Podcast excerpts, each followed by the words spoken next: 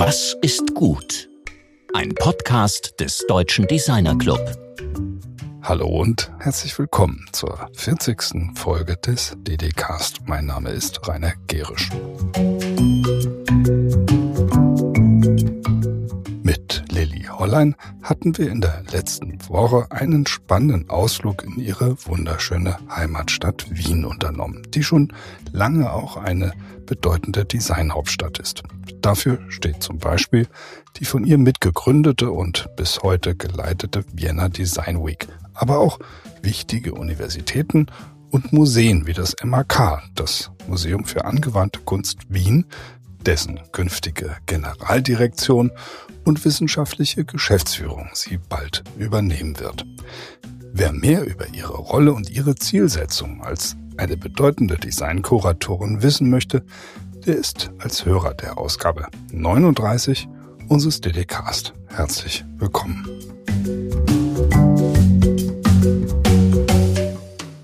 Unser heutiger Gast, Professor Dr. Daniel Martin Feige, ist Professor für Philosophie und Ästhetik im Bereich Design der Staatlichen Akademie der Bildenden Künste Stuttgart. Ein waschechter Designphilosoph also. Er studierte zunächst Jazzpiano, dann Philosophie, Germanistik und Psychologie und forscht heute an der Schnittstelle von Ästhetik, theoretischer und praktischer Philosophie und Kulturphilosophie. Spätestens seit der Veröffentlichung seines Buchs Design, eine philosophische Analyse gilt Daniel Martin Feige als wirkmächtige Stimme zum Thema Design und Philosophie. Mit ihm spricht Georg heute über den Charme klarer Definition, über das Verhältnis zwischen Designpraxis und Designtheorie und darüber, mit welchen guten Argumenten wir Designaufträge für Waffen und Folterstühle ablehnen können.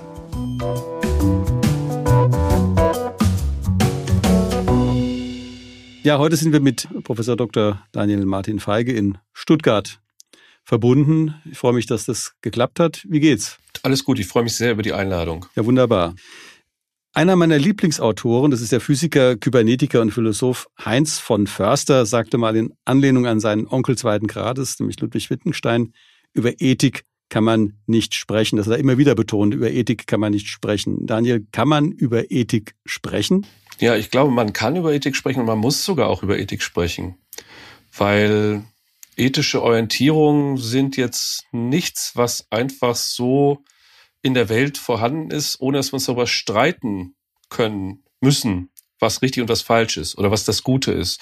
Deswegen würde ich tatsächlich, also ich verstehe, warum er das gesagt hat, in Anlehnung an den Traktatus natürlich von Wittgenstein. Aber ich glaube, klar, ethische äh, Dispute sind wichtig. Ich bin ja hinsichtlich der Akademisierung des Designbetriebs sehr skeptisch. Also man, wir haben momentan eine Situation, in der immer mehr ähm, auf Promotionen geachtet wird bei der Berufung von, von Professuren. Ähm, das ist jetzt nicht unbedingt nur positiv zu betrachten.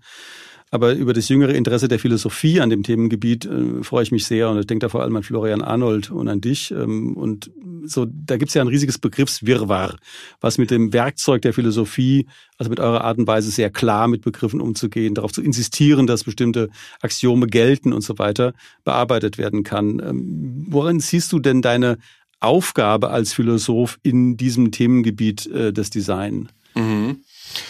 Ja, ich kann den, könnte den Ball jetzt auch nochmal aufnehmen mit der Akademisierung. Ich habe teil das teilweise tatsächlich auch, was du gesagt hast, aber ich lasse den Ball mal ähm, sozusagen liegen und nehme den anderen Ball auf.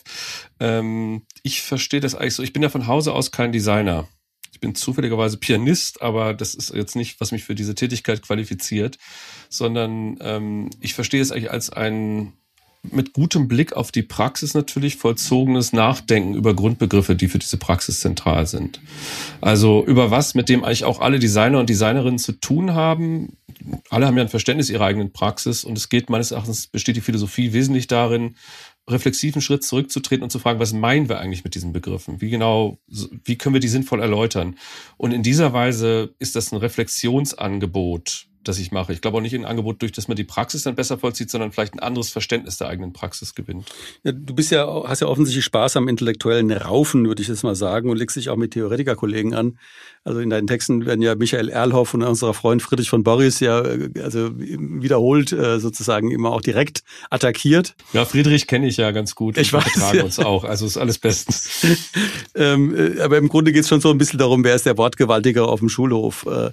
Ja, also es geht auch schon um Sachfragen, würde ich sagen. Nicht? Also es geht um Argumente und ähm, das ist ja, also das ist zumindest das, den, den Punkt, den ich ziehe, ist zu sagen, an bestimmten Stellen scheinen mir Argumente hier nicht ausgearbeitet zu sein. Und das ist ja mehr als äh, nur Wortgewaltigkeit. Ich glaube, es hat auch einen sachlichen Kern der Disput an der Stelle. Im Kern der Frage, die ich jetzt heute ganz gerne mal so ein bisschen näher beleuchten würde, steht ja eigentlich dieses Kapitel 8.1 aus deinem wunderbaren äh, Buch oder der wunderbare Titel Design, eine philosophische Analyse. Da gehst du ja auf unter dem Kapiteltitel ähm, Waffen und Werbung, das ist ja schon mal provokant genug, äh, darauf ein, was Design in deinen Augen nicht darf, mhm. äh, beziehungsweise wo es sich kompromittiert. Ich zitiere da äh, eben äh, von Seite 208, da schreibst du, angesichts etwa von Waffen kann der Designer beziehungsweise die Designerin sich nicht neutral verhalten. Was heißt das in der Designpraxis? Also ich glaube, wenn es gut gegangen ist, habe ich jetzt auch nicht unbedingt im Kapitel externe Regeln für die Designpraxis angegeben. Sowas liegt mir eigentlich fremd, weil ich jemand bin, der über ästhetische Praktiken eigentlich, der glaubt, man kann über ästhetische Praktiken eigentlich nur auch aus einer Perspektive ihres Nachvollzugs nachdenken. Ja, das ist man kann sozusagen die auch, in gewisser Weise muss man die auch an dem messen, was sie selber etablieren. Mein Punkt ist an erster Stelle, dass diese Tätigkeiten selber eine ethische Valenz haben. Also sie haben sie selber eine ethische Rolle. Und das sind ja auch Fragen, die in, in der Designpraxis selbst verhandelt werden, meinem Eindruck nach. Wenn wir jetzt mal an frühe Texte von Papanek denken und so weiter, das ist ja ein Diskurs, der das Design schon lange verbreitet, äh, der, der sozusagen im Design schon lange verbreitet ist und der auch als Frage an das Design ähm, gestellt ist. Mein Punkt ist einfach nur, äh, erstmal ein schlichter Gedanke. Wenn es so ist, dass Designgegenstände eine zentrale Rolle in unseren Praktiken spielen, auch unsere Praktiken formen, wir Sachen auf eine bestimmte Weise machen, aufgrund von Designgegenständen und sie überhaupt auch nur machen können häufig, ist es so, dass Designer, Designerinnen ganz handgreiflich eine Verantwortung haben für das, was sie da gestalten. Und Schusswaffen sind, na, es gibt ja zwei Diskurse. Man kann entweder sagen, der, das ist ja der klassische Diskurs zu sagen, es ist der Mensch, der böse ist, wenn er auf die Waffe drückt, oder man sagt halt, naja, ein Mensch mit einer Waffe, frei nach Natur, ist eine andere Art von Akteur als ein Mensch ohne Waffe. Und dann ist es nämlich so, dass tatsächlich äh, es nicht so ist, dass, äh, ähm, dass man neutral über diese Sachen nachdenken kann, sondern äh, die ermöglichen halt andere Praxisvollzüge und haben anderen Sinn, könnte man sagen. Und das ist tatsächlich im Fall von klarerweise problematischen Gegenständen, würde ich sagen, wie Waffen, da kann man nicht sagen, da geht es darum, eine schöne Form zu gestalten, sondern es sind Gegenstände, die irgendwie tatsächlich selber ähm, problematische Gegenstände sein können. Das ist der Leitgedanke. Ja, du hast ja auch als Beispiel diesen, diesen, äh, also als wirklich sehr plastisches Beispiel diesen Folterstuhl äh, eben auch zitiert, der durchaus, wenn er denn nach den Regeln äh, des, der guten Form gestaltet äh, worden wäre, einen IF oder äh, Preis gewinnen könnte und bei dem man eben auf mehr als eben nur die Ergonomie, die ja auch in dem Fall funktional sein kann, um eben Leute besonders gut zu foltern oder die, die, die Schönheit äh, der, der, der Radien betrachten muss, sondern eben auch den Zweck. Und diese Zweckthematik, das interessiert mich nochmal. Also was ist für dich eigentlich ein Zweck? Ja, also ich bin, muss dazu sagen, ich bin selber gar nicht sicher, inwieweit Zwecke überhaupt in Reichweite von Designpraktiken sind. Das ist ja ein klassisches, klassisches Argument von Wilhelm Flusser, der dem Design da eine sehr scharfe Abrechnung gemacht hat, indem er gesagt hat, naja, Design hat eigentlich nur mit Mitteln oder Funktionen zu tun. Aber ich würde erstmal sagen, der Zweck gibt an, ähm, oder kontrastiv erstmal, ein Mittel ist etwas, was zur Erreichung eines gegebenen Zweckes eingesetzt wird. Der Zweck gibt an, was der Sinn einer Handlung ist oder warum ich etwas tue. Und weitergehend würde ich tatsächlich auch sagen, es gibt Zwecke, bei denen kann man keine weiteren Warum-Fragen stellen, weil sie sowas wie letzte Erklärung sind. Wenn man mich zum Beispiel fragt, warum pflegst du Freundschaften? Ich sage, naja, ob, weil ich einen Vorteil davon habe, würde man mir zu Recht vorwerfen, dass ich niemand bin, der eine Freundschaft pflegt. Weil ich eine Frage zu viel gestellt habe und eine Frage zu viel beantwortet habe. Oder warum bist du liebevoll zu deinen Kindern? Solche Fragen, da kann es keine weiteren Fragen geben. Das sind Stopper gewissermaßen. Und jetzt ist die klassische Intuition, dass Design eigentlich mit Zwecken oder auch letzten Zwecken oder grundsätzlichen Zwecken unserer Lebensführung dass es auf den ersten Blick zumindest nicht so viel damit zu tun hat, weil es auch mit Mittelrelationen vor allen Dingen zu tun hat. Also auf welche Weise realisiere ich einen Zweck? Und mein Gedanke ist, dass aber das Design, und das tut es ja auch in Teilen, dass man Design nicht unabhängig auch von den Fragen nach den Zwecken dieser Gegenstände diskutieren kann. Das, du hast, also was, was mich eigentlich, ähm, als ich zuerst auf deine Texte gestoßen bin, besonders fasziniert hat, ist eine ganz klare Unterscheidung zwischen Design und Kunst. Das ist eine Diskussion, die gab es schon mal äh, vor, die wurde vor zehn Jahren, gab es mal so eine recht breit angelegte Diskussion, die über Style Park damals geführt wurde, wo ich mich auch beteiligt hatte, wo es um die, äh, also Desco Feser mich da auch äh, gestritten hatte, über die Frage, also was, wie stark disziplinär soll eine Designausbildung sein, damit Designer als Designer arbeiten können und eben auch äh, wirklich ähm, praktische, funktionale Gestaltungen entwickeln können, statt das ist ja die negative Alternative, so Pseudokünstler zu werden, die weder im Kunstmarkt funktionieren, noch äh, die Techniken des Designs beherrschen. Das ist jetzt ja die praktische äh, wir, Karrierebetrachtungsweise. Aber du hast ja eine sehr viel grundlegendere Unterscheidung. Äh, würde ich mich freuen, wenn du das eben auch mal für die Hörerinnen noch darstellen würdest, weil es nicht für jeden äh, von außen so leicht zugänglich ist, ist aber eine extrem wichtige, äh, auch für die gesamte Branchendiskussion wichtige Unterscheidung ist. Ja, also ich muss vielleicht voranschicken, dass ich auch die jüngsten Grenzüberschreitungen gar nicht schlecht machen will damit, ja, oder die gar nicht bestreite, dass es die gibt. Das haben wir, sehe ich auch in der Hochschule. Wenn ich in eine Designklasse gehe, ohne es zu wissen, sehe ich nicht immer auf den ersten Blick, was für eine Praxis das ist. Das ist klar. Mein Gedanke ist bloß zu wissen, in welchem größeren Kontext diese Praxis steht, ja, um, dass zum Beispiel da Gegenstände am Ende produziert werden, die bestimmte Antworten auf funktionale Herausforderungen ähm, haben. Oder halt, das müssen ja nicht immer Gegenstände, das können, können auch irgendwie soziale Infrastrukturen, Aushandlungsprozesse sein. Da gibt es, glaube ich, schon noch einen Unterschied. Und mein Punkt ist nicht, dass man nicht unter bestimmten Bedingungen aufgeben könnte. Ich glaube, es würde viel verloren gehen. Und ich glaube, was ich inhaltlich spezifisch dann sage, ist relativ klassisch. Man könnte mal, das ist ja relativ ausführlich im Buch, aber mal sehr zugespitzt sagen, Kunsterfahrungen sind Erfahrungen, die wir um der Erfahrung selber willen vollziehen. Das sind Gegenstände, die sind, haben eine Hermetik, eine eigene Logik und wir müssen uns in die Reihen begeben und deswegen gehen sie auch meistens mit starken Erfahrungen einher. Während Designgegenstände, das lässt sich schon auf dieser ästhetischen Beschreibungsebene ganz gut markieren. Manchmal sind sie markant, manchmal eher leise im Hintergrund. Das sind Gegenstände, die irgendwie eine andere Rolle oder die überhaupt eine Rolle in alltäglichen Praktiken spielen. Das ist äh, in dieser Weise eine klassische Unterscheidung. Ich würde denken, dass so sehr auch diese Zonen entgrenzt sind heute, lässt sich immer noch relativ viel mit dieser Unterscheidung anfangen, wenn wir sie hinreichend intelligent ausbuchstabieren. Mein Freund und Kollege äh, Kai Vöckler hat sich, als ich ihm davon berichtete, dass wir uns heute unterhalten würden, äh, hat mich gefragt, wie du Design und Architektur unterscheidest. Er meint nämlich, dass man Design von Kunst genauso unterscheiden könne in deiner Logik letztlich äh, wie Architektur und Kunst. Ja, das ist eine schwierige und sehr gute Frage. Ich habe halt zur Architektur beginne ich so ein bisschen mehr zu arbeiten, tatsächlich auch durch den Austausch mit Kollegen und Kolleginnen vor Ort. Ähm, ich würde jetzt erstmal darauf verweisen, dass ganz trivialerweise Design irgendwie ein jüngeres Phänomen ist. Und äh, Architektur war immer schon der Stachel im Fleisch der Künste, könnte man sagen. Ja, Das sieht man eigentlich in der ganzen Geschichte von Hegel mindestens Anfang bis ins 20. Jahrhundert. Die Ästhetik hat sich immer schwer getan, der Architektur gerecht zu werden, weil sie so eine seltsame Stellung hat weil sie irgendwie ganz unklar zwischen Freiheit und Anwendung ist. Und in dieser Weise würde ich erstmal zustimmen, dass das, worauf ich ziele als Beschreibung, ein Phänomenbereich ist, der durchaus erstmal vielleicht weiter ist als das Design, auch wenn ich es mit Blick aufs Design spezifisch ausbuchstabiere. Es gibt also durchaus, glaube ich, im Sinne der Bemerkung ähm, einige Parallelen zu dem, was ich da versuche mit Blick auf Design zu entwickeln, die auch für Architektur fruchtbar zu machen sind. Aber also da müsste ich jetzt nochmal länger drüber nachdenken und auch nochmal vielleicht ein bisschen weiter ausholen, um da die Unterschiede klarer zu machen. Aber ich glaube erstmal, die gehören in ein Feld. Es sind irgendwie auf eine schwierige Weise angewandte Künste, um mal so klassisch zu sprechen. Und die haben der Ästhetik immer Kopfzerbrechen bereitet. Hm. Zitiert es ja in unserem Vorgespräch den tschechisch-brasilianischen Medienphilosophen und Kommunikationswissenschaftler Wilhelm Flusser. Den hast du eben vorhin schon mal genannt, Flusser. Und äh, sagt es eher, nach ihm gäbe es zwei Arten von Gut die in einer Spannung stehen im Hinblick auf Design. Also vielleicht kannst du das nochmal darstellen, also was diese zwei Arten von Gut sind und wie diese Spannung auch zu beschreiben ist. Das ist eigentlich nochmal eine Variante dessen, was ich eben über Mittel und Zwecke gesagt habe. So lese ich Flusser ähm, grundsätzlich. Also er sagt ja in diesem, in seinem äh, kleinen Buch zum Design an zentralen Passagen, Design kann niemals gut sein, weil es immer nur mit Blick auf die Mittel gut sein kann. Design hat nur was mit der Frage zu tun, erreicht es sein Ziel oder nicht auf eine gute Weise, aber nicht ist das Ziel selbst gut oder schlecht. Das ist Flusser als polemische These.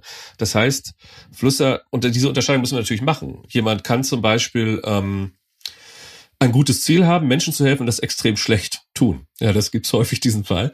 Oder jemand kann extrem clever seine Mittel einsetzen und ein extrem schlechtes Ziel verfolgen, wie möglichst vielen Menschen zu schaden.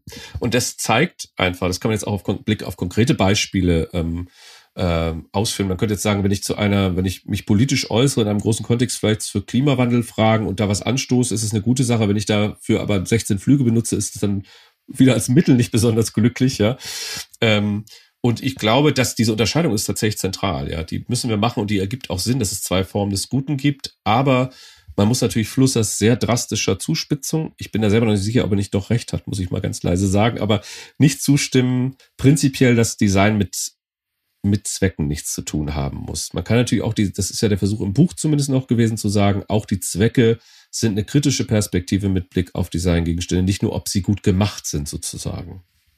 Ihr, ihr habt ja eine Schriftenreihe jetzt gestartet oder auch ein Institut. Also das, ähm, das würde mich auch interessieren, äh, auch für die Hörerinnen. Also was, was macht diese Schriftenreihe, zu der jetzt ein Band erschienen ist, ein sehr schöner Band auch, auch gestalterisch sehr interessant.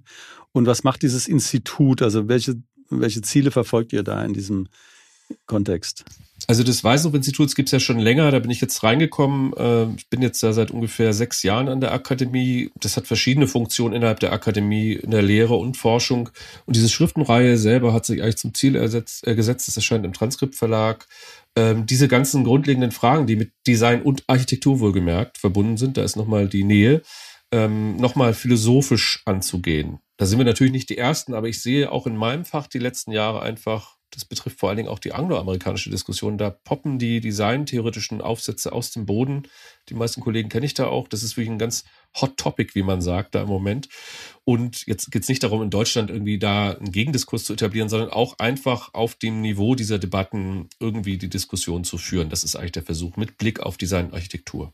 Hm. Also Martin Gessmann schreibt ja, das finde ich eine sehr schöne Passage, auch in seinem Beitrag in dem, äh, in dem Band äh, darüber, dass es äh, gut sei, dass äh, nun auch äh, die in den Hörsälen, in den philosophischen Hörsälen gestellten, äh, so intellektuellen äh, Köpfe da in den Designdiskurs einsteigen. Was, das hat ja so ein bisschen so eine, äh, so eine polemische Seite, äh, dass da jetzt so, äh, so, so äh, Campen aus den, aus den Hörsälen sich jetzt irgendwie über, die, über das Design hermachen, kann man auch positiv beurteilen.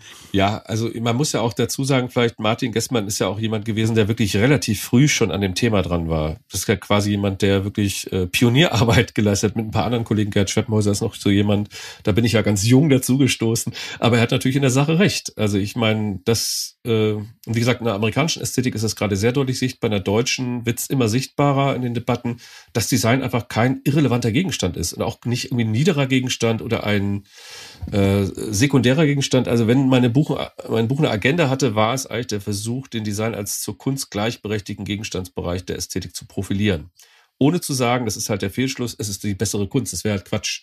Aber es ist ein Gegenstand, der genauso relevant ist, eigentlich wie die Kunst in anderer Weise. Der funktioniert halt anders, aber er gilt genauso im Denken beachtet zu werden wie die Kunst. Mhm wenn man jetzt auf deine eigene akademische Praxis guckt, also du bist der Professor für Philosophie und Ästhetik. Also tatsächlich, ich habe eine Philosophieprofessur an der Kunsthochschule mit einem Ästhetikschwerpunkt. Gab es diese Denomination vorher schon, also vor deiner Zeit? Ähm, äh, ich habe keine Vorgänger. Also die Stelle ist tatsächlich eingerichtet worden und äh, ich habe sie bespielt. Aber es gibt natürlich vergleichbare Positionen an anderen Kunsthochschulen auch. Martin Gessmann ist halt ein Beispiel, der auch ähnlich arbeitet in Offenbach. Ja, ist richtig. Und was ist denn das Curriculum letztlich? Also das ist ja Design in einer Kunsthochschule ähm, aus den Augen eines Philosophen sozusagen. Also jetzt mal deine Position einnehmen. Du gehst als Philosoph dahin, an eine Kunsthochschule, in einen Designfachbereich und lehrst dort äh, Philosophie. Also was ist das Curriculum? Was ist auch da wiederum dein Ziel? Also vielleicht äh, in zwei Sätzen mal ausholen. Ich komme ja selber, wie ich angedeutet habe, selber ursprünglich aus einer künstlerischen Praxis, habe ein abgebrochenes Jazzklavierstudium hinter mir und mir ist auch im Denken eine gewisse Nähe zu den Gegenständen wichtig. Gerade wenn ich Ästhetik betreibe, finde ich das, ohne jetzt das polemisch zuzuspitzen, es gibt auch ästhetische Positionen, die völlig gegenstandsfern sind. Ja, da wird, man kann viele logische Probleme anhand von ästhetischen Gegenständen klären, aber das ist nicht mein Ziel, sondern ich möchte gewissermaßen ähm, mit den Gegenständen nachdenken und wenn ich äh, dort Lehrveranstaltungen mache, wenn wir jetzt Kant-Schnipsel lesen oder halt Flusser lesen, ist das nicht immer ganz handgreiflich auf den Gegenstand bezogen, aber es geht schon darum, dass die Designer, Designerinnen, die dort studieren, einen begleitenden Diskurs haben, der ein Selbstverständigungsangebot ist, in dem sie auch vielleicht ihre Praxis daran neue Aspekte sehen oder die Praxis anders sehen.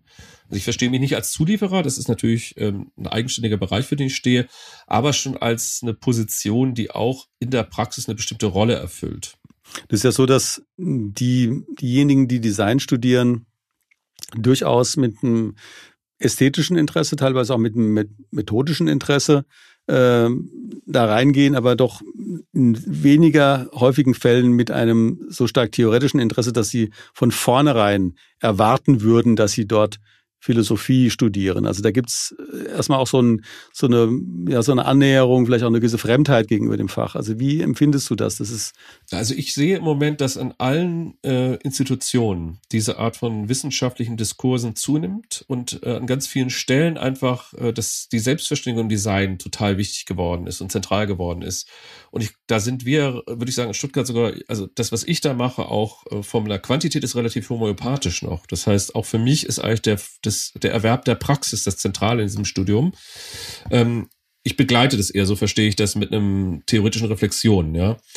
Ähm, und ich habe es, empfinde, empfinde das nicht als Fremdheit. Es gibt natürlich verschiedene Temperamente unter den Studierenden, das ist ganz normal, aber es gibt auch welche, die wirklich äh, äh, massiv diskursiv unterwegs sind, von denen ich unglaublich viel lerne, auch in den Gesprächen, klarerweise, ja, auch als Blickwendung am Gegenstand. Und also ich habe das nicht als eine Berührungsangst empfunden, weder mit den Kollegen aus der Praxis noch den Studierenden.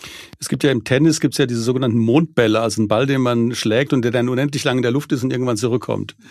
Und jetzt kommt dieser Ball zurück mit der, mit der äh, relativen Problematik der zunehmenden Akademisierung der Designausbildung. Den würde ich gerne wieder aufnehmen oder dir jetzt hier nochmal als einen äh, kleinen äh, Lob zuspielen. Ja, also ich habe ähm, ich über sowas wie Doktor gerade würde ich jetzt nicht so gerne reden, weil ich sehe, das ist ein zweischneidiges Schwert, das aber nicht nur negativ ist.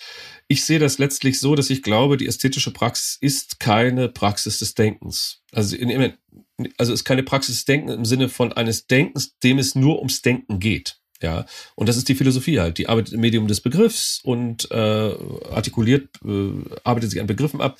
Das der, jetzt mal anders gesagt, das Denken im Ästhetischen ist eins, das verkörpert ist, das in Praktiken besteht, das vollzogen werden muss, das Gegenstände hervorbringt, das mit Tönen, Stoffen und so weiter arbeitet.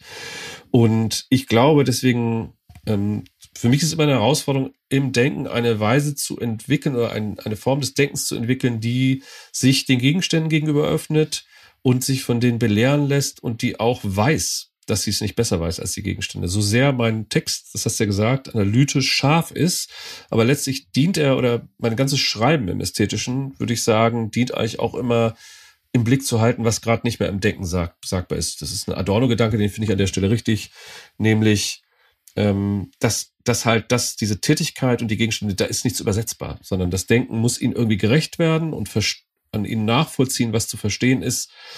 Ähm, und deswegen glaube ich, äh, eine Akademisierung ist letztlich, so sehr sie auch die Felder wandeln, äh, mit einem MA in irgendwas kann man kein Designer und kein Künstler per se schon sein. Mhm. Du, du schreibst ja eine, zumindest empfinde ich es so, sehr klare, sehr schön lesbare äh, Sprache, also die Sprache, das freut die, mich. ja, also die, ja, die, die, die zugänglich ist, also die man sich jetzt nicht unbedingt erkämpfen muss. Ähm, das ist natürlich erstmal eine große Gabe, äh, in der Wissenschaft äh, in der Lage zu sein, Inhalte oder so komplexe Inhalte insbesondere auf so eine elegante Art und Weise zu vermitteln. Geht das jetzt schon auf deine Lehrpraxis zurück oder ist das eher so ein Stil, den du dir früher ähm, zugelegt hast? Also ich habe äh, grundsätzlich im Arbeiten einen ähm, diskursiven Gesprächsstil, würde ich sagen. Also wenn ich schreibe, ich hab, verstehe auch immer mehr in den letzten Jahren, was es eigentlich mit meiner Praxis am Klavier zu tun hat, mit Improvisieren und so weiter, weil die Erfahrungen sind gar nicht mehr so geschieden, obwohl es ein ganz verschieden anderes Medium ist. Äh, wenn ich ein Buch schreibe, ist es ein Prozess, der sehr offen und ungesichert ist, in dem ich im Schreiben meine Gedanken kläre und immer wieder reformuliere und umdrehe, bis ich sie irgendwie so hab, halbwegs, dass es funktioniert. Und äh, ich glaube, das merkt man, dass da irgendwie, also das ist eine Selbstklärung. Die Bücher sind Selbstklärungsprozesse für mich. Also ich weiß nicht, bevor ich sie geschrieben habe, was richtig und falsch ist. Und deswegen sind sie hoffentlich, aber du bist, es gibt auch andere Stimmen, kann ich sagen, zu meinen Büchern. Viele finden sie auch nicht ganz so einfach, aber ich glaube auch, deswegen würde ich das unterschreiben, die haben irgendwie einen Stil, der nicht total äh, exotisch ist. Aber nochmal zurück zur, zur akademischen Praxis. Ähm, das sind jetzt sechs Jahre, ist ja eine lange Zeit, in der man eben auch schon einige Diplomata oder auch Promotionen äh, sozusagen äh, hinter sich gebracht haben kann. Was siehst du denn jetzt ähm, bei denjenigen, die die Hochschule verlassen haben? Also man schaut ja gerade bei den interessierten, also interessanteren Studierenden auch mal hinterher. Äh, hat das Auswirkungen? Also natürlich, irgendwelche Auswirkungen hat es natürlich, aber hast es positive Auswirkungen in deinem Sinne, dass du deine Lehre irgendwie verkörpert siehst in der Praxis von Designerinnen und Designern?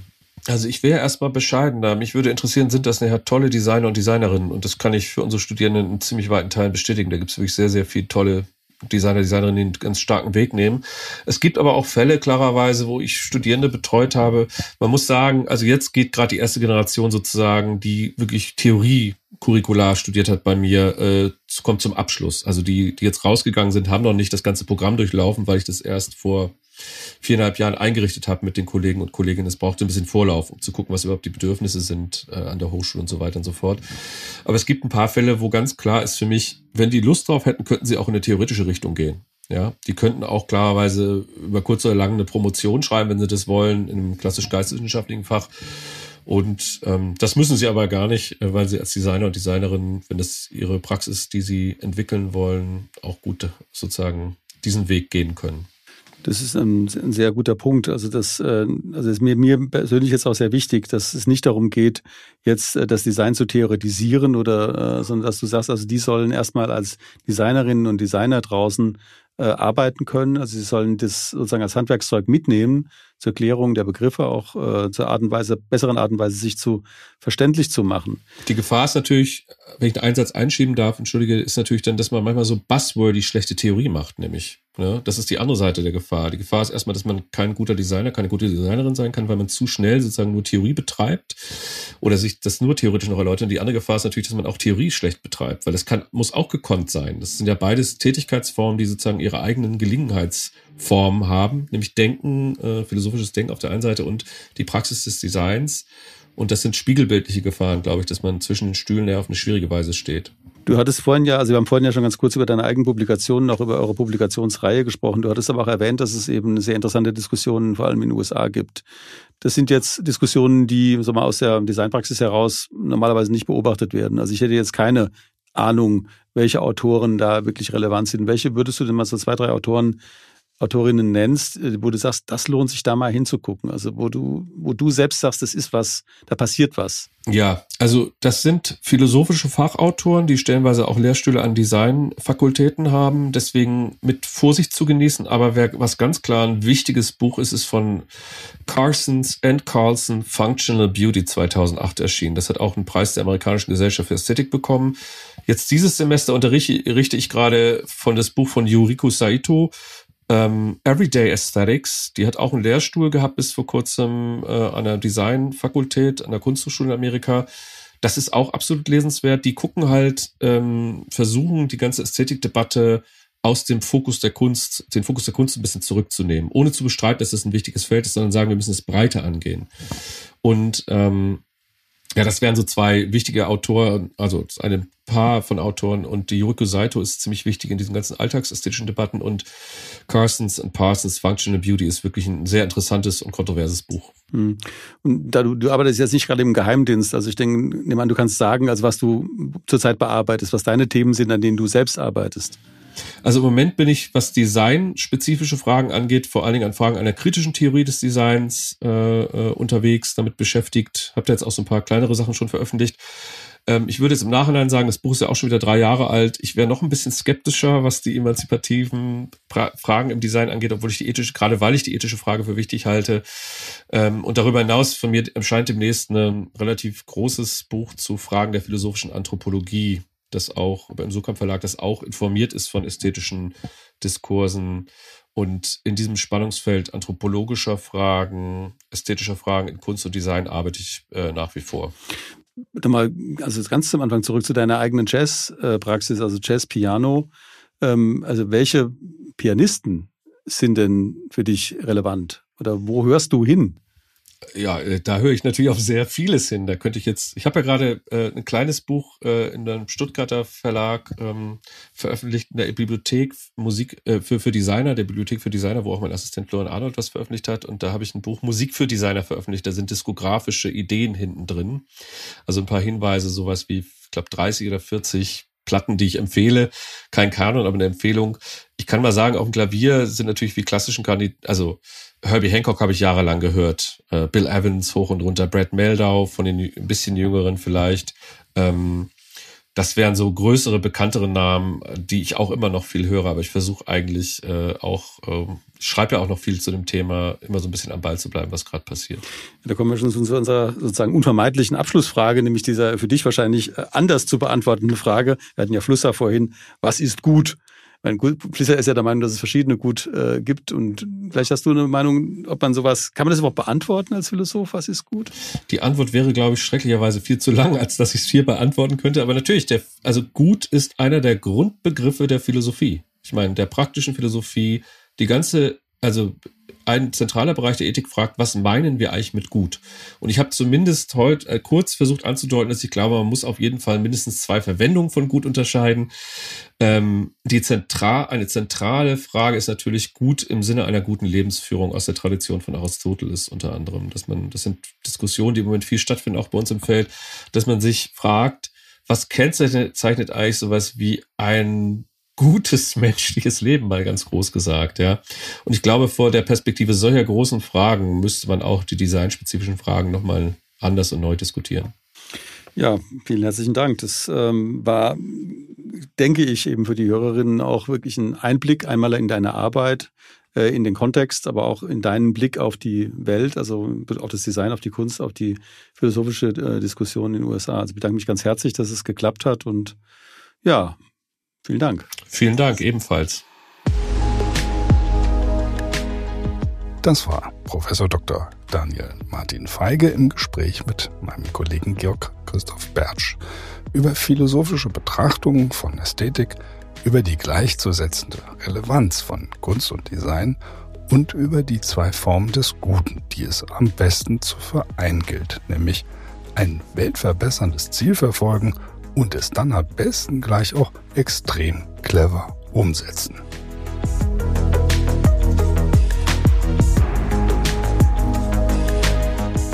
Nächste Woche sprechen wir mit den Designhörnern Elisabeth von Wagenhoff und Theresa Limmer über vegane Kondome, Packaging-Design, das mittlerweile im Schulunterricht eingesetzt wird und darüber, wie es gelingt, ein erfolgreiches Unternehmen zu entwickeln, in dem die Belegschaft über die Gehälter bestimmt.